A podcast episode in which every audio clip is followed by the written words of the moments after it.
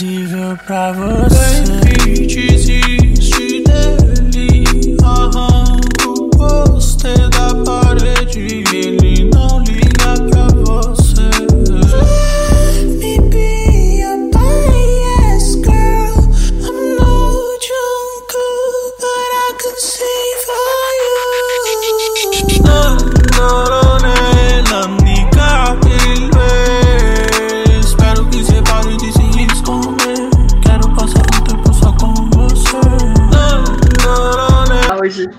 Mais legal que você já fez que não seja abraçar o Luan Santana? Qual que é o cheiro do, do Luan Santana? Tem, você sentiu? Você Ah, eu sentir? perfume muito forte. Nossa, nada a ver com o que eu tô Cheiro- acostumada, que é um, um cheiro de boticário, tá ligado? É, nossa, nada a ver com isso. É super um Hum, cheiro Será que ele de... usa o próprio perfume? Da Nossa, uma Jequitina. boa pergunta, uma boa pergunta. Eu nunca senti o cheiro, quer dizer. Eu também não lembro o cheiro dele. Eu acho que ele Então, deve usar o do Rodrigo Faro. Do Celso Portioli, né? Cara, Ah, vai falar do Ah, Naruto. fala que você mandou um e-mail pro Luan Santana. do Naruto é top. Eu amo Naruto. Começando mais um dia nublado, vamos voltar é, a falar de poesia, a parte 2 daquele primeiro episódio que teve de poesia com o Henrique. E aí, pessoal, tudo bem com vocês? E a menina que tem uma coleção de camisetas do Naruto, a Malu. E aí, gente, tomara que tenham bastante naruteiros é, ouvindo a gente agora. Eu vou proibir o taco no, no podcast. Que isso, vai perder metade do seu público aí. No outro a gente falou de pequenos textos que fazem refletir tanto, e eu queria perguntar, se a pessoa faz um, um poema, ele já é um poeta? O que, que faz um poeta? O que, que é um, um poeta? Vocês sabem? Eu não sei. Eu queria, então, ó, você perguntou assim, né? é, o que faz um poeta? Mas o que, que faz um poema? Por onde que a gente começa a definir poema? É aquilo que vai constituir rima? É aquilo que vai ser pluri, é, significativo? É aquilo que vai ser consagrado pela mídia? Porque é uma discussão que eu que curso letras, é uma discussão que a gente teve em sala quando a gente estudou teoria literária. A professora, ela era bem é, clássica nesse sentido, né? Então, para ela, é, objetos literários são objetos literários a partir do momento em que eles passam pelo cânone, né? Que é o, são os grandes clássicos da literatura. Então, por exemplo, se é um carinha apaixonado escrevendo alguns versos ali para pessoa que ele tá afim, aquilo não é poesia para ela, não é poema para ela. Mas por onde que a gente começa a definir isso? É pela, pelo olhar da, da crítica? É pelo olhar daquilo que forma o texto? É, é pelo nosso olhar? Como que a gente faz? Ah, eu achava que era esses textos que você falou, que é tipo. Porque eu, eu tava aqui com, a, com uma aba aberta com os 16 maiores poetas brasileiros. Daí eu tava lendo, e daí nesse texto tem um poema de cada. Daí geralmente não é muito grande assim os, os poemas, mas não sei se, se isso significa poema, né? Então, não, isso sim. Se são- ele- eles aí dessa lista são consagrados pela mídia. né? São escritores que a gente estuda. São escritores que já entraram para o clássico literário. Mas será que se eu escrever aqui alguma coisa em versos, isso pode ser considerado poema? Mesmo que plural em sentidos? Pode? Eu não sei, eu não sei. Você. Você É, acha? é- é interessante Vocês isso daí, acham? porque eu acho que entra na própria discussão da arte como um todo. O que, que define é, um objeto como um objeto artístico? E aí tem aquele exemplo clássico, clássico, que não sei quem que fez isso, mas diz a lenda que fez, que é um cara que pegou um mictório, assinou e vendeu a parada como se fosse um objeto artístico. Então, Gênio. Acho que, que entra na discussão do que é arte, o que define algo como O cara que colocou óculos no chão lá na, na, na- exposição. Do... na exposição. começaram a tirar né? foto, né? Do óculos dele. São exemplos assim. Eu acho que talvez essa discussão possa ser jogada também para o que define um poeta e para o que define um poema, porque talvez essas palavras não signifiquem elogios. Não quer dizer que quando eu falo que algo é um poema ou que algo é, um, é, é arte, que aquilo é bom, que aquilo é bonito, que aquilo é agradável. É só um atributo que eu estou é, colocando nesse objeto, nessa pessoa. Que é, olha, isso é uma criação, isso é algo que tem algum intuito de é, transmitir sentimentos. Então, na minha humilde opinião, de quem não estudou muito sobre o assunto, acho que o, o poema, assim, a, a poesia é muito mais amplo no sentido de que eu, se eu faço versos em casa, mesmo que ninguém veja esses versos, eu estou fazendo um poema. Se eu acredito que aquilo é um poema, se eu faço isso intencionalmente como sendo um poema, como sendo uma, uma obra de arte, acaba assumindo esses status assim. Não sou tão é, pela convenção. Mas tem, mas existe um tipo uma avaliação técnica para poema, tipo, esse poema é bom, esse poema é, é, é muito fácil, é muito. Existe isso? Não, não... Acho que o critério é muito subjetivo, né? Porque, vamos pegar assim, é, coisas físicas, exatas. Você vai analisar se sol, é, qual é a temperatura que o Sol emite, sei lá, um exemplo totalmente hipotético aqui. Você consegue objetivamente fazer essa medição. Agora, com um objeto artístico, não tem como você fazer isso porque não é uma coisa objetiva. É, Na verdade, tava, é totalmente tava, subjetivo. Eu tava vendo uma entrevista, não sei se você conhece o PH Santos, do, do que era do, do, Cinema com Rapadura. Não conheço. Ele é, ele é crítico né, de cinema. Ele falou que ele não dá nota para filme porque dar nota é reduzir muito o filme. E, tipo, é uma experiência muito pessoal cada filme vai significar uma coisa para uma pessoa. Se você dá uma nota, vai parecer que existe um, um tipo um tipo uma coisa é, é, tipo um filme é melhor que o outro, mas o que, que seria melhor, né? Sim, exatamente. Eu sou, eu sou, dessa opinião também, porque a nota você está quantificando uma coisa que em si mesmo não é quantificável, que é algo de qualidade, assim, no sentido não, não é quantidade, é qualidade do, do, do objeto artístico. E essa qualidade é subjetiva. Porque o ser humano não é quantificável. Não tem como falar que alguém é, é melhor que o outro. Né? Claro, fulano de tal é, é 10, fulano de tal é 6. É muito relativo. A maneira como a gente experimenta aquilo é relativo. Né? Eu estava vendo hoje mesmo um vídeo falando sobre BTS e Beethoven quem que é melhor, quem que é pior. Isso daí é uma coisa que remonta, sei lá, a, a Idade Moderna, em que dividia-se a alta cultura da baixa cultura. E o que, que era a alta cultura? Era o que era melhor? Não, era o, o que era consumido pela, pela, pela nobreza. E o que, que era a baixa cultura? Baixa cultura era o que era consumido pelo povo. Mas não necessariamente que uma coisa é melhor que a outra. Porque quando você coloca assim, melhor, pior, você está é, reduzindo o seu ponto de vista como o seu ponto de vista sendo o padrão para tudo. E não tem um padrão. Isso que você está dizendo é, é de fato o que acontece também na academia literária, né? Porque é a partir de, dessa recepção da elite que essa obra que, é que foi considerada boa pela elite vai entrar no cânone e aquela que não foi considerada, que não foi bem aceita por essa elite não vai entrar. E, a, e pode haver aí, e há, na verdade, uma perda enorme de possibilidade de sentido, né, pra gente que é receptor da obra. É uma tristeza pensar que isso ainda acontece, né? Sim, infelizmente. Acho que esse tipo de mentalidade que acaba gerando por exemplo, pensamentos nazistas, em que você fala, não, essa cultura aqui, essa nossa cultura, é melhor do que a cultura alheia. Então vamos tentar excluir, vamos tentar diminuir. Por exemplo, o que aconteceu mesmo com o funk.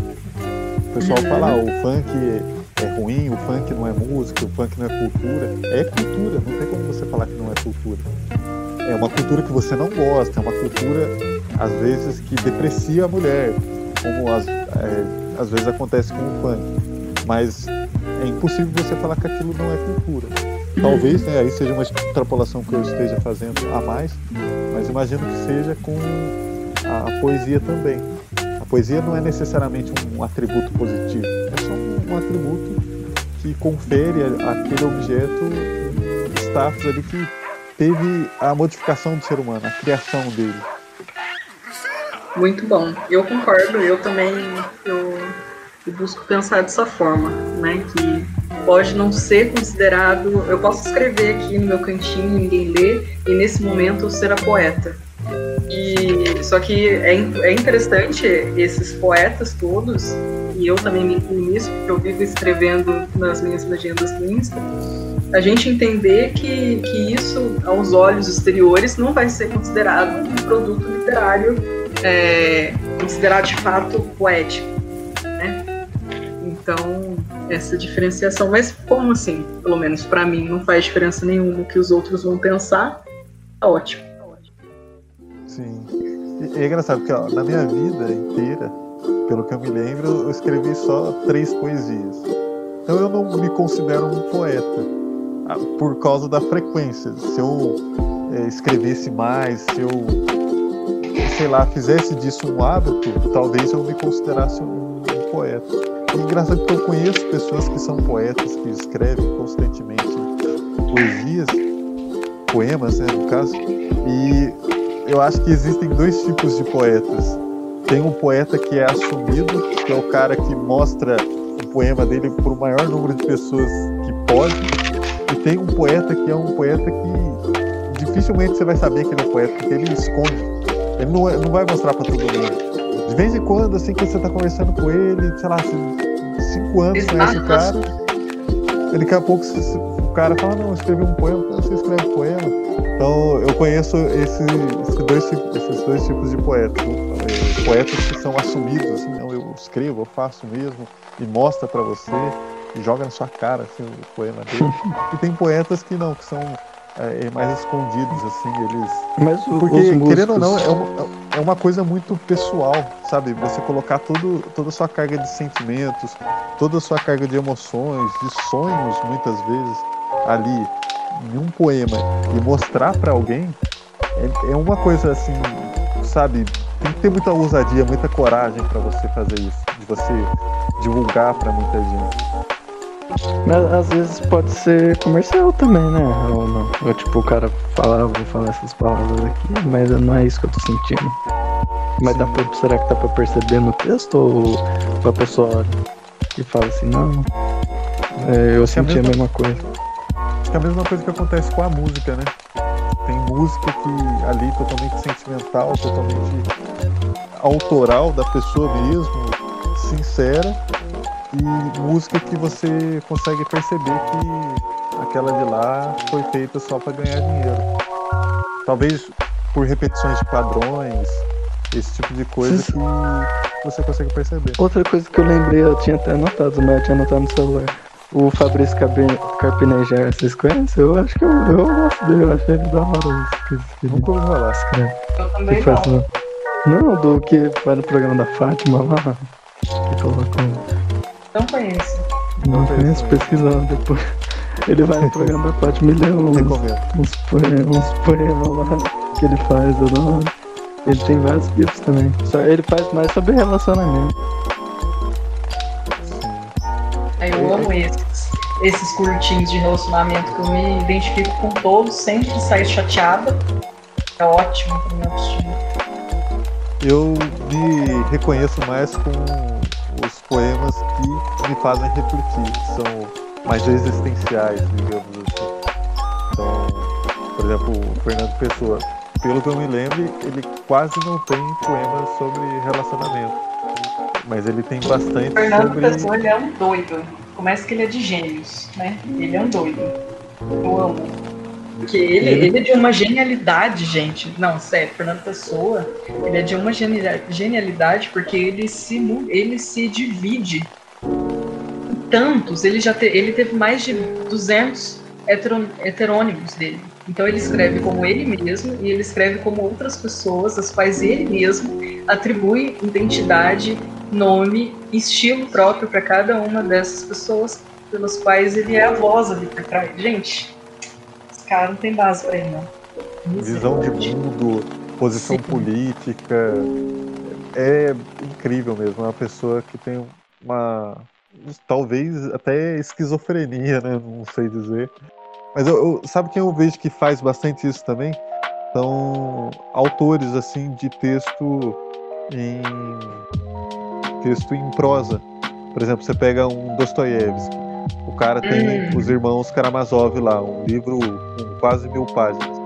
E ali, nessa obra, tem personagens que são riquíssimos, que tem também uma data de nascimento, tem uma história, tem posição política, posição de mundo, que às vezes é contrária do autor, que é no caso lá do- dos irmãos Karamazov e do Iv- Ivan Karamazov, que ele é um nihilista, uma pessoa que pensa que se Deus não existe, então tudo é permitido e argumenta sobre isso. É um dos maiores ateus que a literatura já viu. E o autor que fez esse personagem tão rico, ele é um cristão ortodoxo russo. Então ele é uma pessoa que consegue se desdobrar e colocar ali como um dos das importantes personagens da obra dele, alguém que vai totalmente contra o pensamento do, né, do próprio autor. E, nossa, é de uma genialidade. O cara tem que ter uma habilidade de, de escrita fora do comum. Concordo. Eu vou ler um aqui do, do Carpinejar. É sempre curtinho, ele escreve num guardanapo. Olha aí. A saudade mais apertada é a que sente de você mesmo daquilo que deixou de ser para agradar alguém. Interessante. É complicado. Quantas vezes você eu tenho- hoje já deixou de, de, de, de seguir sua vontade para agradar os outros? Eu tenho um pouco de dificuldade de interpretar poemas quando são só lidos e eu não consigo visualizar o aqui. texto. Achei bonito. E é da hora, ele tem um cabelinho. Ele escreve as coisas na parte calva do cabelo dele, ele escreve amor, ou as coisas. Mas É. perguntas. Mas eu ia perguntar se, os- se os músicos são poetas. Bom, se a gente entende que música também é uma manifestação de poesia, acho válido dizer que eles são poéticos. São poéticos, mas não são poetas. O Mano Brown é o poeta aí, o maior poeta Ai. do Brasil. É porque Acho- depende, né? É que não necessariamente quem faz uma, uma música é quem compõe a letra. Então, Isso. se o cara compõe a letra e tal, aí eu acho que ele é um poeta. Mas se ele faz só a melodia ou se ele só canta, aí não. O compositor, pelo menos da- das letras ali, eu interpreto ele como sendo um poeta. Entendi. Mas eu Qual o acho seu que. poema favorito aí, Leandro? Fala pra nós. Ah, eu tinha notado, mas agora já perdi. Cadê? E o seu, Henrique? Eu não entendi a pergunta. Qual que é o seu poema favorito? Meu poema favorito é o Tabacaria do Fernando Pessoa. Ai, tudo bem. Meu favorito é um dele também. É? Campos. Ah, tá com. Lisbon revisitei. Não sei nem se é assim que fala. Mas ele começa o. É porque é em outra língua, né? Então, tadinho. Mal sei falar o português, imagina outra língua. Mas o, o poema ele começa dizendo: Não, não quero nada. Já disse que não quero nada. Ai, nossa, me arrepio. Ah, eu sei qual que é. Ele fala para as pessoas deixarem ele ir pro diabo ou Isso! é isso daí é muito bom mesmo. Cadê? Não, tô aqui com o livro aqui do lado. Deixa eu achar. Enquanto o Leandro vai falando dele, eu vou achar esse, essa parte. Cadê? É que caiu na prova, sabe, essa semana, então Ah, isso é espetacular. tive que Você- deixar aqui do lado. Tive que- De, é, desde que eu vou pro diabo, ou que vão pro diabo vocês. Muito bom. Aqui, ó, achei. É, Lê a estrofe toda. Queriam-me casado, fútil, cotidiano e tributável? Queriam-me o contrário disto, o contrário de qualquer coisa? Se eu fosse outra pessoa, fazia-lhes a todos a vontade. Assim como sou, tenham paciência. Vão para o diabo sem mim, ou deixe-me ir sozinho para o diabo. Para que havermos de ir juntos? Ai, olha isso. Muito bom, mesmo. O Tabacaria, nossa, eu gosto tanto dele que teve um, uma época assim que eu tava querendo decorar ele inteiro. E é um poema grande, acho que ele deve ter um, sei lá, três, quatro páginas. Aí o começo, acho que a primeira, alguma página e meia eu decorei. Mas nossa, o começo dele já é um soco no estômago, que é não sou nada, nunca serei nada, não posso querer ser nada. A parte disso, tenho em mim todos os sonhos do mundo. Ah, É só essa parte já é o suficiente. Já dá o clima Esse eu já li. Esse eu já um vi. Já vi no Facebook. Então, cai naquilo que a gente falou no podcast anterior, da galera pegar né, só uma parte do- da, da poesia, do poema, e disseminar pelo universo como se aquela fosse a única verdade né, existente na obra. Sim, sim. Esse ele é um poema bastante filosófico, porque tem até uma parte dele que ele fala assim, é não há mais metafísica do que é, como que é? Ah, é o finalzinho é a metafísica é condição de se estar mal disposto. E essa é uma visão de mundo própria de alguns heterônimos do Fernando Pessoa, que acredita que no momento que você começa a pensar muito sobre a realidade, no momento que você quer, sei lá, fazer metafísica, você está se afastando da verdade íntima das coisas. E a verdade íntima das coisas é que as coisas não têm verdade íntima nenhuma. A vida é feita só pra gente viver, não pra gente ficar refletindo sobre a vida e, e tudo mais. Mas ele é um, um- um autor até bastante polêmico, que tem um, um poema dele que muitas vezes é até censurado, que é O Menino Jesus, eu não sei se você já viu. Cara, não. Nossa, é um poema pesadíssimo, que ele, em um determinado trecho do poema, ele fala que a, a Igreja Católica é, é estúpida, que o Espírito Santo é um pombo sujo e fica é, fazendo porcaria no céu. Ele fala que Nossa Senhora é uma mala em que Jesus veio ao mundo. Nossa, é um poema muito pesado, mas Caraca. é, é fascinante mesmo. Eu, eu, eu amo esse poema, eu acho ele.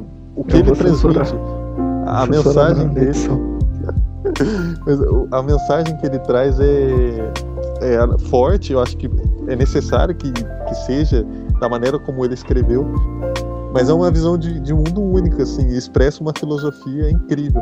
Tanto que tem muitos é, pensadores que se relutam em colocar o Fernando Pessoa só como se fosse um poeta. Ele também é um filósofo.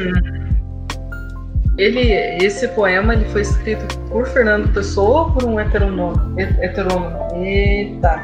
Eu acho que foi um heterônimo. Se eu não me Foi o engano, foi o o Roberto, Alberto Caeiro. Ah, É, eu acho que sim. É porque a religião É, do, do mas qual Fernando que é desse, de- disso aí de ficar criando personagem no, no- é que não é um personagem, é uma realidade mesmo, é, um- é uma personalidade. É.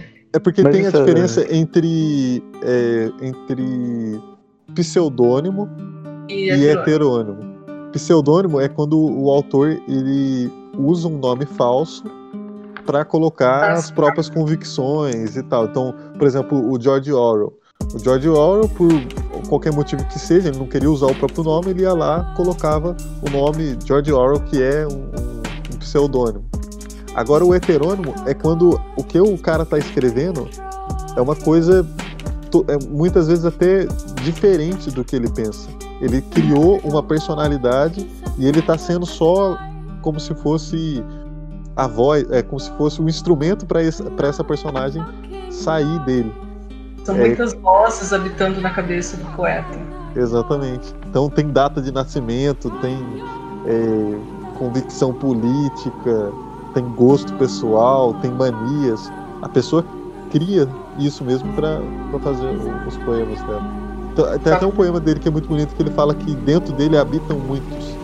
E acho É. que todo mundo, dentro de todo mundo habi- habitam muitos. Mas nele era um pouco mais literal por causa disso. Ele, só pra você ter uma ideia, o Leandro, esse três são três grandes famosos heterônimos do, do Fernando Pessoa.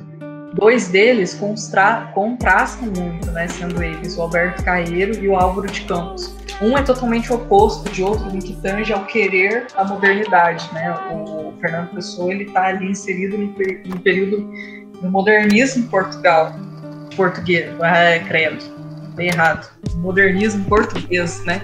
Então, um anseia muito por isso, enquanto o outro quer, tipo, sai pra lá, modernidade. Vem embora que não quero, não. Muito interessante. Sim. Da hora. Eles falam até do Stephen King, mas ele fez isso pra vender, né? Pra vender livros, né? Porque ele tava escrevendo muito, e daí as editoras falaram que era melhor ele esperar pra lançar, só que ele tava querendo escrever mais, escrever mais. Ele falou, ah, vamos criar um, um outro autor, e daí você escreve como se fosse ele. Só que depois descobriram que era ele. Aí era um pseudônimo que ele tava fazendo, né? Uhum. É que o pseudônimo ele pode ser por motivos assim de a pessoa realmente não querer esconder o nome, é, o motivo dela querer esconder o nome dela, ou pode ser porque o cara tá fazendo graça mesmo, que é o caso do Kierkegaard, que ele a cada livro ele fazia um pseudônimo diferente, mas era um pseudônimo zoando assim, era só como se fosse codinomes assim. Tinha um que ele fazia que era lá em é, acho que polonês a língua dele, não é polonês.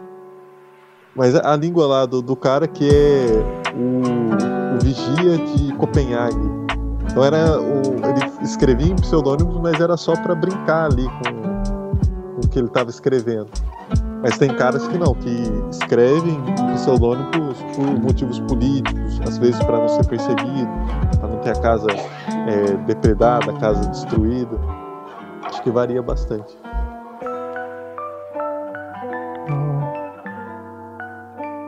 Mas eu acho que.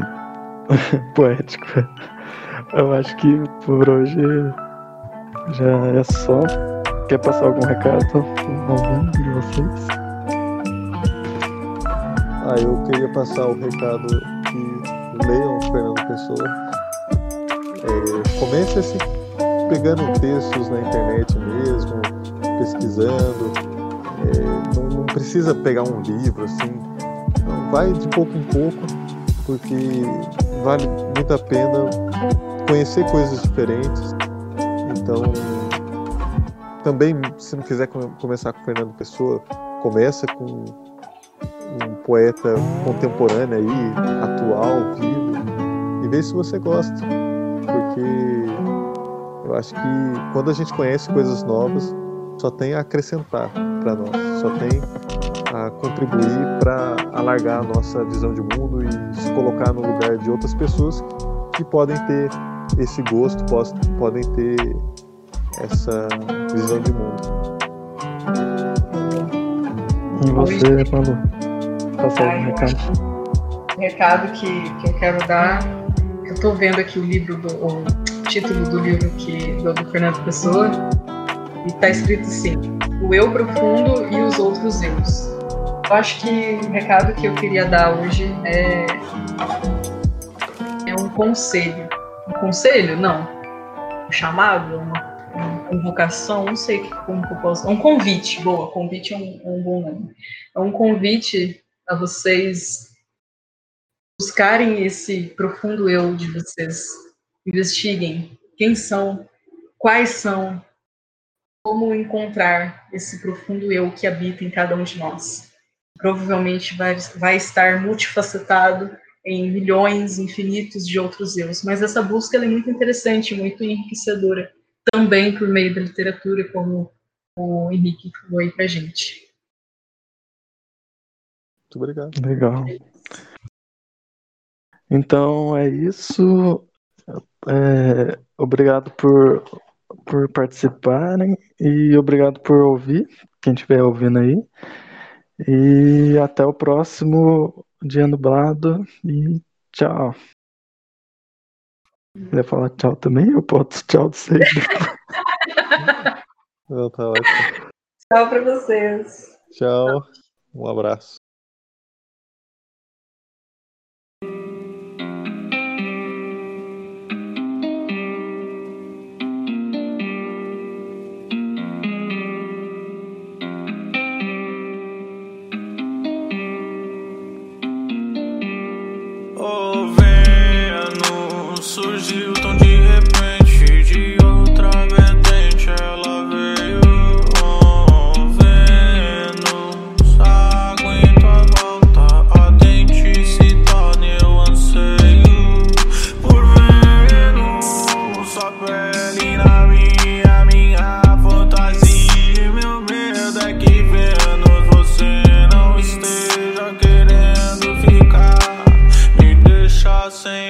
Só de pensar. Eu sinto falta